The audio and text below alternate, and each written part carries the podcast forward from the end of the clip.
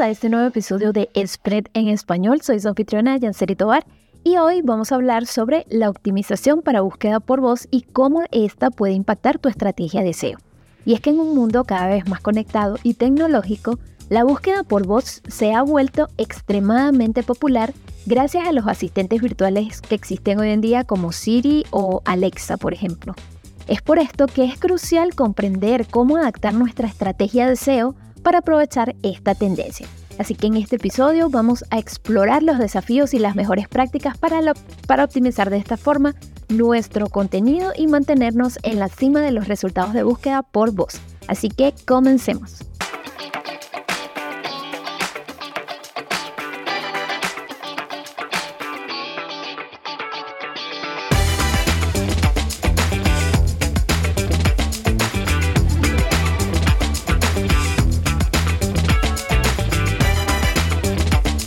La búsqueda por voz ha experimentado un crecimiento exponencial en los últimos años y según estudios recientes, se estima que para, eh, que para esta fecha del 2023 el 50% de las búsquedas van a, eh, van a ser realizadas a través de comandos de voz.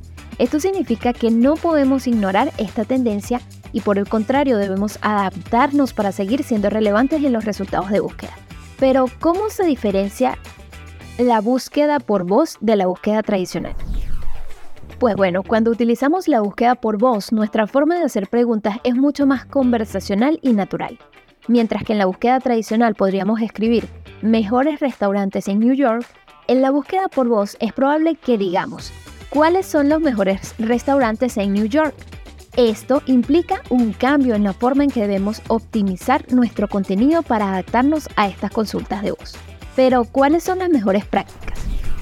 Pues una de las claves para optimizar el contenido para búsqueda por voz es comprender las intenciones de búsqueda de los usuarios y de esta forma proporcionar respuestas claras y concisas. Algunas prácticas que puedes implementar son utilizar un lenguaje natural y conversacional en tu contenido, identificar y responder a preguntas frecuentes relevantes para la industria, optimizar los títulos y encabezados para incluir preguntas claves, asegurarte de que tu contenido sea fácil de escuchar y entender cuando se lea en voz alta y considerar la estructuración de tu contenido utilizando listas o pasos enumerados para facilitar la lectura. Tienes que recordar que la búsqueda por voz también se ve influenciada por la geolocalización, así que debes aprovechar de optimizar tu contenido para las búsquedas locales utilizando las palabras claves específicas de tu ubicación. Esto te va a ayudar a traer un tráfico relevante y aumentar tu visibilidad en los resultados de búsqueda por voz. Y si tenemos que hablar sobre cómo em, optimizar tus frases clave, eh, podemos decir que existe algunas herramientas o recursos útiles que pueden ayudarte en este proceso. Algunas herramientas eh, bastante populares son, ah, eh, por ejemplo, Answer the Public. Esta herramienta te ayuda a descubrir preguntas y términos de búsqueda relacionados con un tema específico, además de que te brinda ideas sobre las consultas que las personas podrían realizar al utilizar la búsqueda por voz. También existe la opción de Google Trends. Con esta herramienta de Google podrás explorar las tendencias de búsqueda y descubrir las consultas más populares en un periodo de tiempo determinado. Esto, por supuesto, que te va a ayudar a comprender qué temas son relevantes y populares en la búsqueda por voz. También existe la herramienta Screaming Frog, esta es una herramienta de rastreo SEO que te permite analizar el contenido de tu sitio web y descubrir así problemas técnicos que podrían afectar la optimización para la búsqueda por voz, ya sea páginas bloqueadas para el rastreo o algunos enlaces rotos. Y por supuesto que si usas WordPress no puedes dejar al lado la herramienta SEO, ya que este es un plugin muy popular que te permite optimizar tu contenido de manera efectiva.